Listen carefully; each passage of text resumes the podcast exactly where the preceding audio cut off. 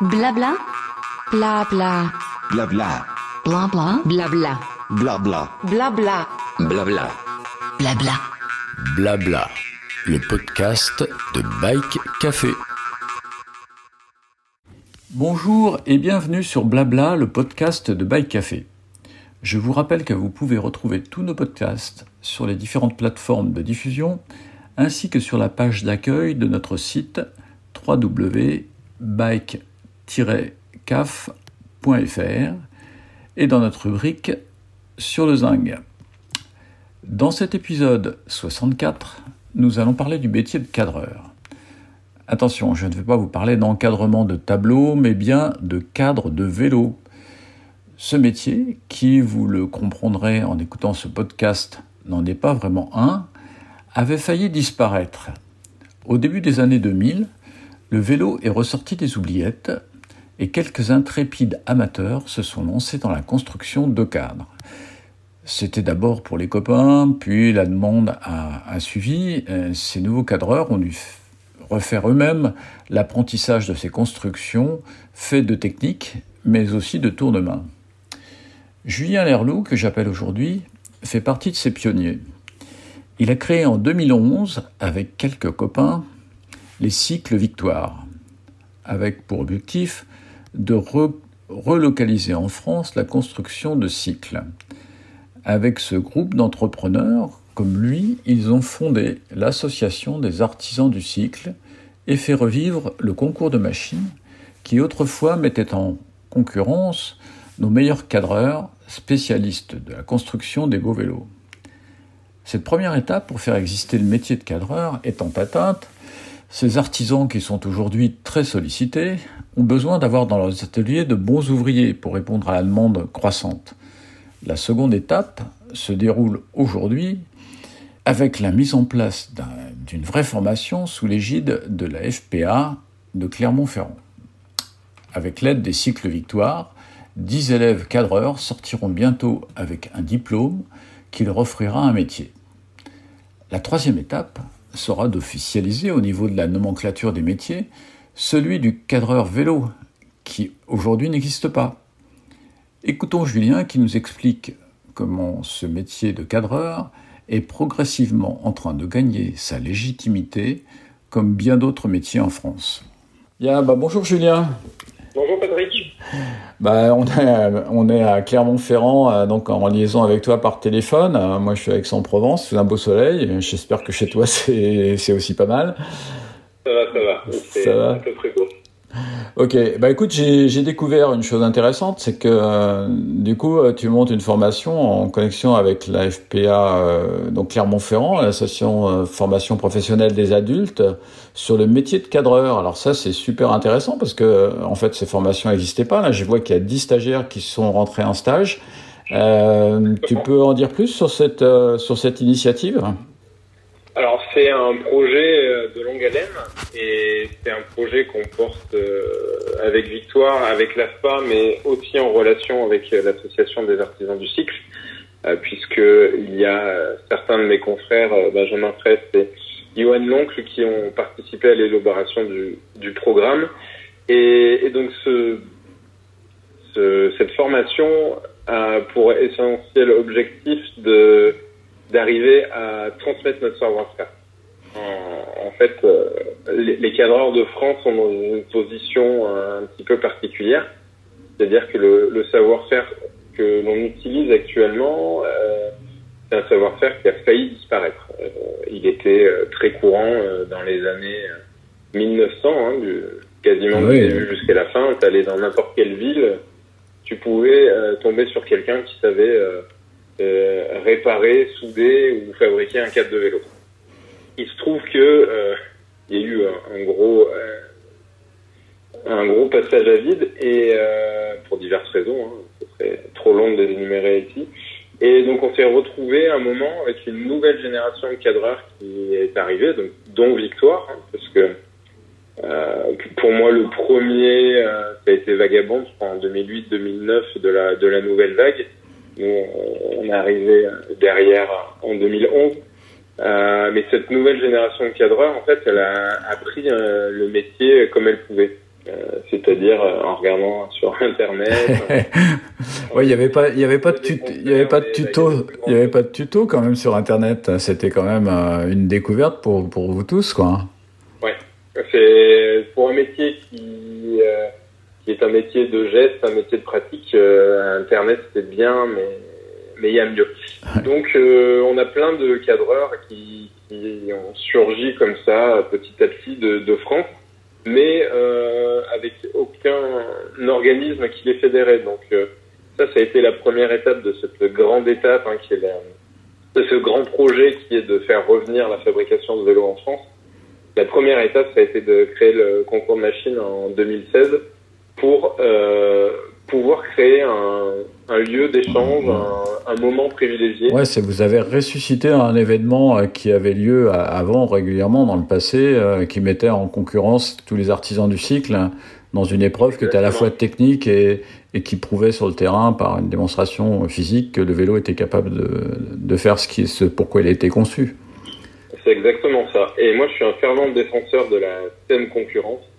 Euh, je trouve qu'il peut y avoir une émulation extrêmement intéressante quand euh, on se retrouve, qu'on échange, qu'on se challenge aussi, puisque le concours de machines c'est ça, euh, tout en essayant de rester bon enfant évidemment, mais euh, ça a été bien de, pouvoir créer ce moment, puisque voilà, les cadreurs ont vu qu'ils n'étaient pas tout seuls dans leur coin, mais qu'il y avait quelque chose qui se créait. Euh, donc le concours de machines 2016, ça a été un point de départ, mais qui a qui a permis euh, de créer quelque chose de beaucoup plus gros, hein, puisque en 2016, le vélo artisanal, c'était un peu très minoritaire maintenant. Ah, vous étiez déjà quand même à une belle petite brassée là, en 2016. Vous aviez quand même ouais, des gens. Alors je me souviens plus exactement. On était euh, ah bah moi je me souviens. inscrits, quelque chose comme ouais, c'est ça. Ouais, c'était euh, déjà un exploit en 2016 de monter ça, ouais.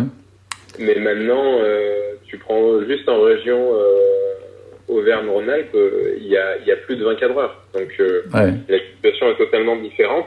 Et au-delà de ça, on est euh, structuré en association. On a l'événement du concours de machines. Et euh, voilà,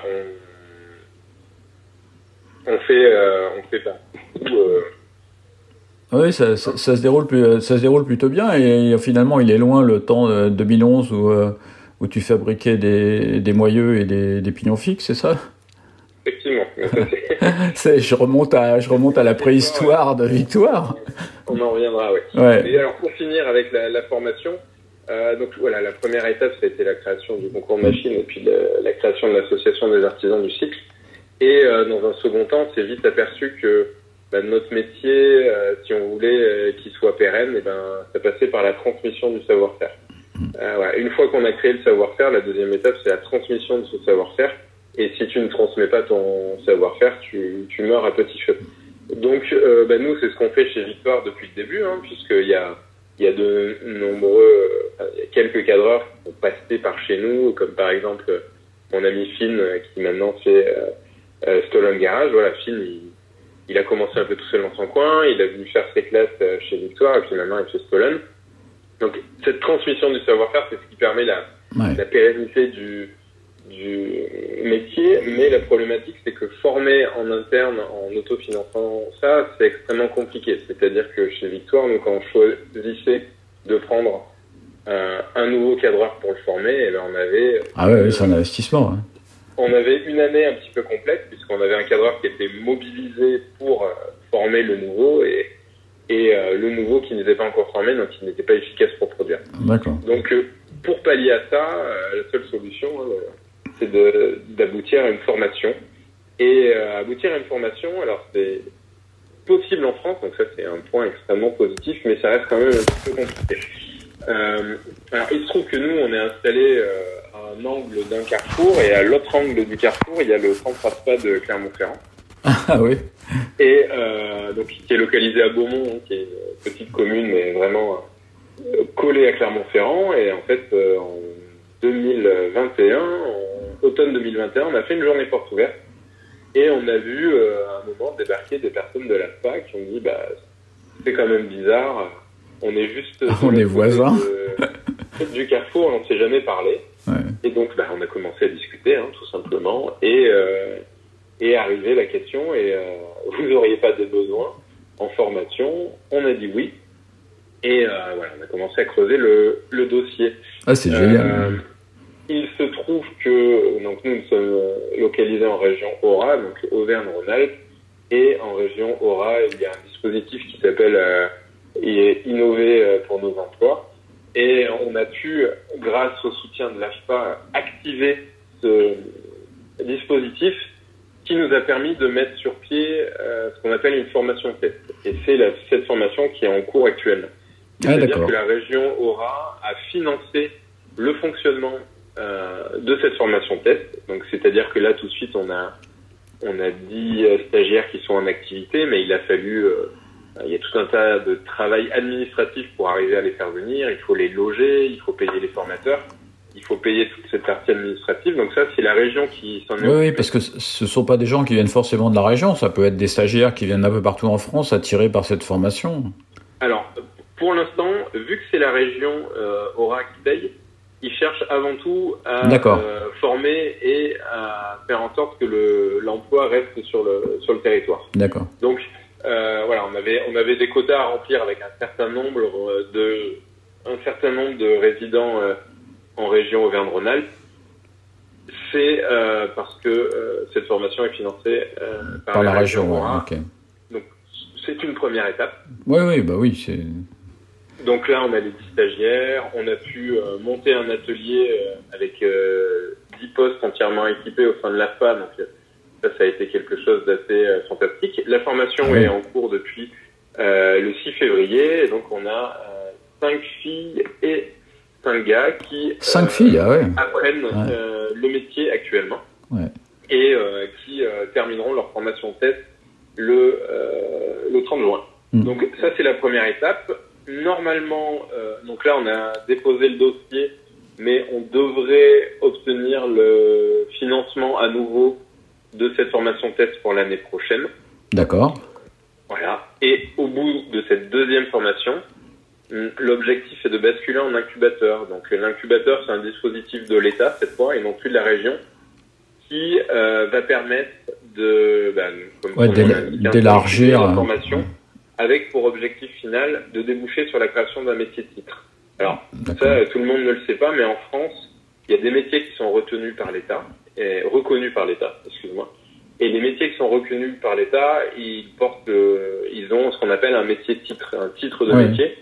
Et euh, tout de suite, le métier de cadreur cycle, euh, voilà, l'État, ils savent pas ce que c'est. Ouais, puis Euh, L'objectif de cet incubateur. il y a des, il y a des, c'est nomen- d'arriver- il y a des nomenclatures dans les industries de la métallurgie aussi avec des. Exactement. des ça, pour hein. l'instant, nous, on est en dehors de cette nomenclature. Ce qui est un peu triste parce que. Bah oui, euh, autant il y en a dans l'automobile, dans l'aviation, il y en a partout et il y en a pas dans le vélo. Voilà, et euh, je crois que tout le monde est d'accord pour dire que le, le vélo est euh, le moyen de transport de l'avenir. Donc, euh, il faut aussi que bah, les formations soient en, en rapport avec ça. Donc, c'est l'objectif final de, la mise en place de cette formation, c'est arriver à une reconnaissance du métier et aussi eh ben, un encadrement, un support de l'État, des, meilleurs financements, des interactions avec tout- toutes les institutions de type Pôle emploi, etc. Et toutes ces démarches vont nous permettre d'aboutir à un métier reconnu et une situation plus facile euh, pour les cadreurs en France. Bah écoute, c'est génial. Moi j'apprends beaucoup de choses là parce que moi j'en étais resté évidemment à l'é- à l'écume des vagues en voyant ces dix, euh, ces dix cadreurs euh, qui se lançaient dans une formation. Blabla, le podcast de Bike Café.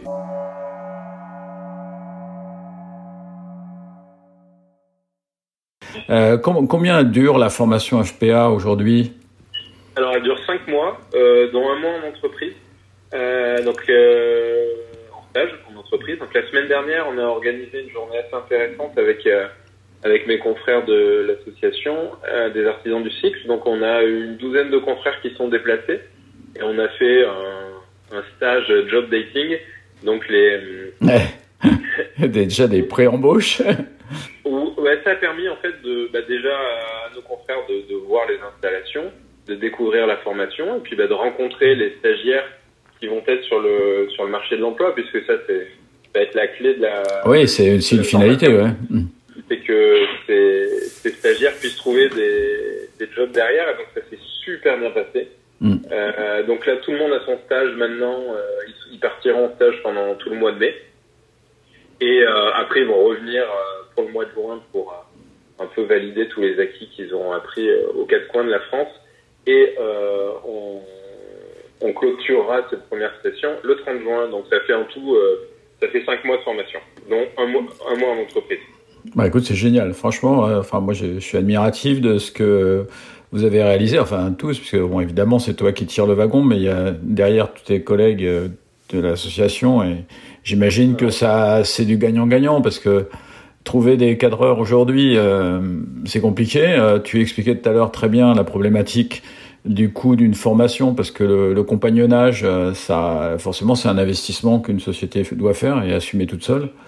Et quand on sait aussi tes délais de livraison euh, chez Victoire, étant donné que la popularité de l'entreprise est, est, connue, réputée, etc., j'imagine que ta demande, elle est, elle est toujours euh, importante. Donc, oui, effectivement.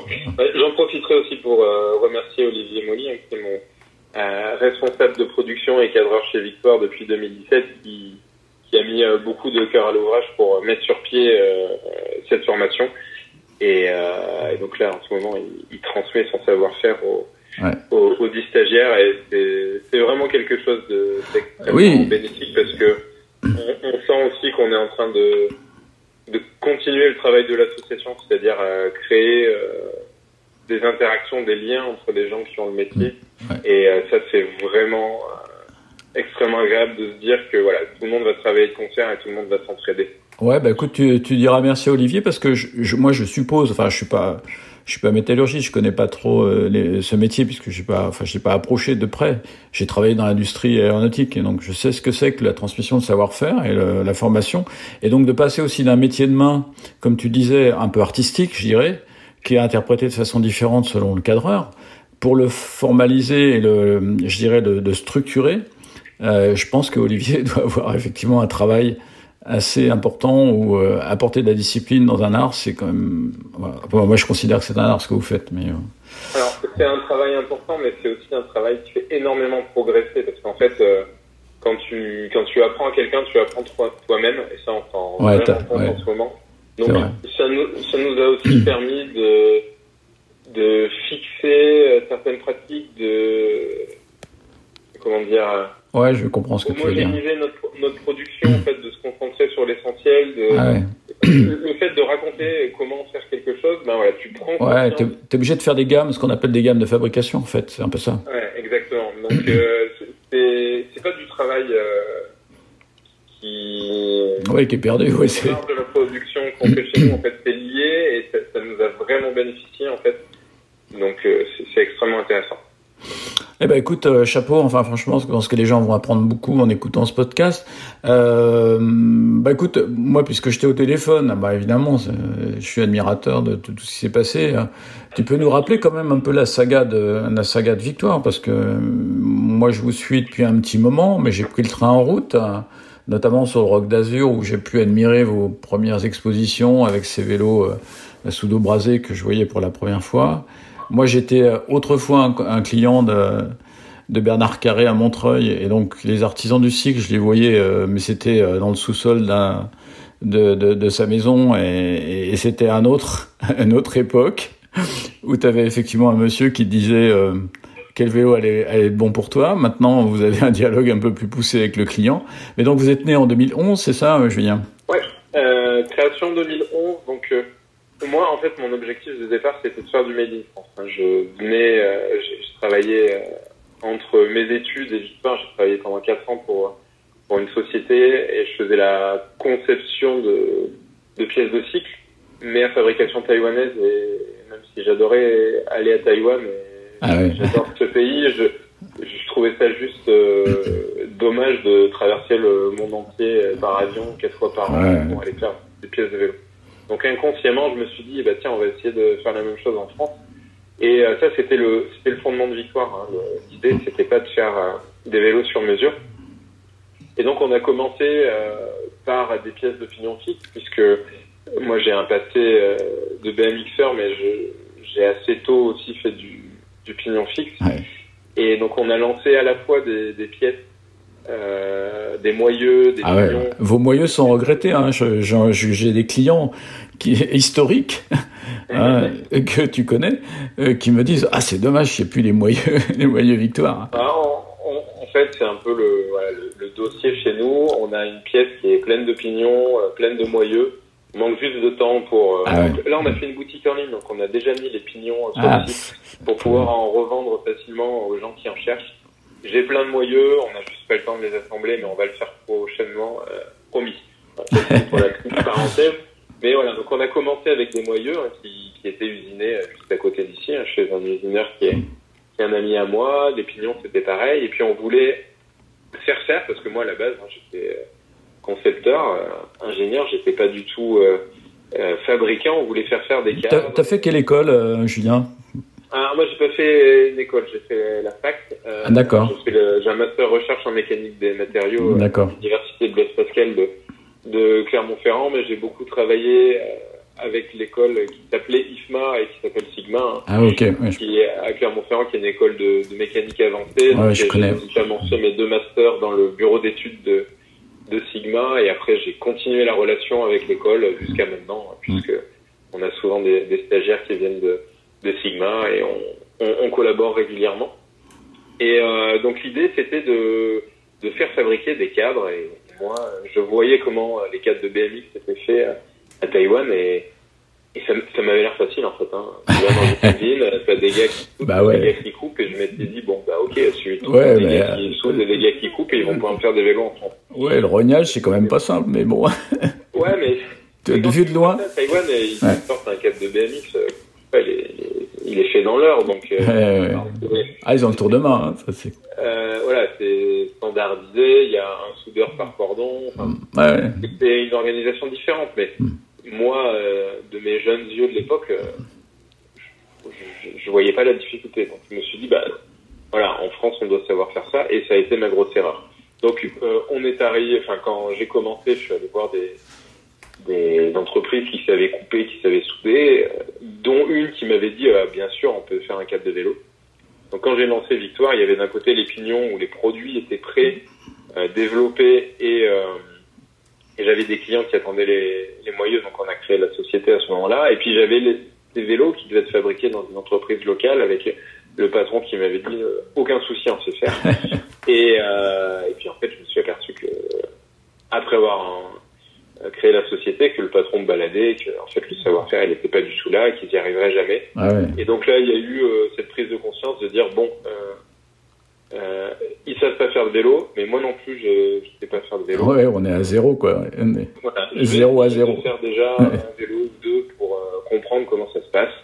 Euh, m'entourer de gens qui savent soit euh, usiner, soit souder, et puis avancer dans le process. Donc là, tu t'es lancé dans l'archéologie de, de l'histoire du, du Voilà. cadre, du cadreur. euh, c'était, il n'y avait pas de volonté derrière tout ça. Enfin, il y avait, je sentais qu'il y avait quelque chose, mais je naviguais un peu à vue et étape par étape.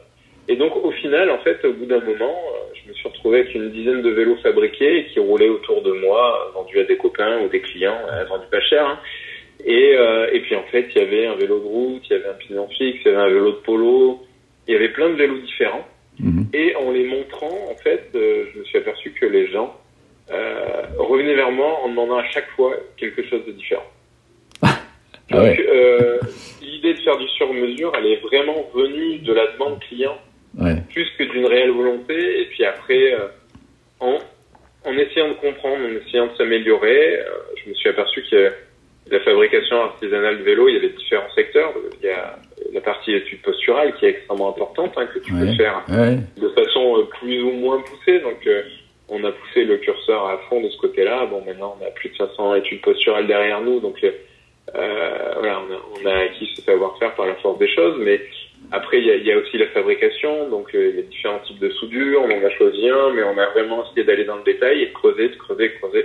Et cette recherche, en fait, de, du process, cette recherche de du savoir-faire a fait qu'on a accumulé un bagage technique au fur et à mesure des années Ouais, c'est c'est qui ont formidable. fait que, que Victoire est Ouais, c'est formidable. maintenant avec la, la petite sœur qui est distante.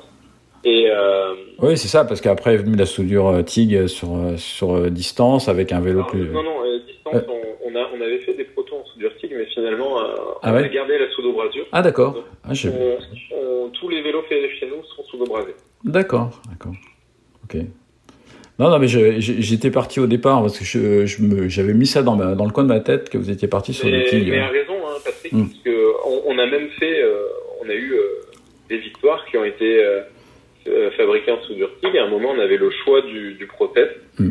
En fait, au bout d'un, voilà, voilà, régulièrement, il convient de se poser autour de la table et de dire, bon, voilà, quelles sont nos forces, nos faiblesses, mais aussi quelles sont les choses qu'on aime et quelles sont les choses justifiées techniquement et d'autres moins. Et enfin, à un moment, euh, nous avons choisi, euh, avec un regard scientifique, euh, la soudo-brasure, puisque c'est un procédé qui permet de moins chauffer les tubes, de moins abîmer les tubes, Ouais, ouais, je- ouais. qui n'est applicable que euh, artisanalement. Hein, ouais, il n'y a pas cette fusion de métal qui est, sur, qui est obtenue sur le mais TIG. par contre, ça fait des meilleurs vélos. Voilà, selon nous, mais quand on annonce ça, c'est évidemment basé sous, Bah, oui. euh, sur des Tu- tu- arguments scientifiques. Tu vas pas me euh, convaincre, tu vas pas me convaincre, mais je suis convaincu aussi. Mais euh, j'entends aussi d'autres arguments euh, sur le TIG, mais qui sont euh, pas forcément. Enfin, cette fusion de métal, elle est quand même euh, délicate à, réaliser. on, on peut faire des super vélos en TIG. Hein. Ouais, je, J'ai oui. pas dit ça, mais il y a des exemples. euh, le, le TIG est parfait euh, pour une production industrielle. ouais, Euh, voilà, quand on va rechercher le petit détail ou la petite finition euh, qui amène un plus, euh, nous, on, on est plus à l'aise avec la flamme. On, Ouais. on trouve aussi que c'est un peu plus euh, poétique peut-être que, Oui, que c'est cette clair. grosse électrode électrique là qui, qui est selon moi plus violente. Ouais, qui aveugle, qui aveugle, ouais, déjà. Exactement. Ok, bah écoute, euh, ouais, quel, quel beau parcours. Alors moi, j'ai j'ai pris euh, le, le train en route, c'était en 2015, ouais, effectivement, où je vous ai découvert. Et franchement, j'ai assez flashé sur vos, sur vos produits. Quel beau parcours, franchement. euh, donc là, tu seras, vous serez à- au concours de machines à nouveau? Vous serez au concours de machines à Rambouillet euh, au moment du départ de, de Paris-Brest. Comment ça se passe cette année pour vous? Alors, euh, cette année, nous, on se focalise sur notre euh, liste d'attente. Ah, D'accord. Voilà, on a Ouais, ouais. beaucoup de travail, donc on, on En faire l'impasse sur le concours de machines cette année. C'est sûr que c'est un investissement. machines, c'est extrêmement Ouais. chronophage. L'année dernière, on a fait un super projet avec euh, Jeanne Lepoix. Ouais. euh, voilà, qui nous a pris du temps. Bon, Jeanne Mm. est super euh, contente de son vélo. D'ailleurs, j'en profite pour dire qu'elle vient juste de sortir un, un magnifique livre sur le voyage en vélo. Oui, ça, sort le, ça sort le 30 là. Ça, je vais, je vais écrire. J'ai eu la chance de le voir. Ouais.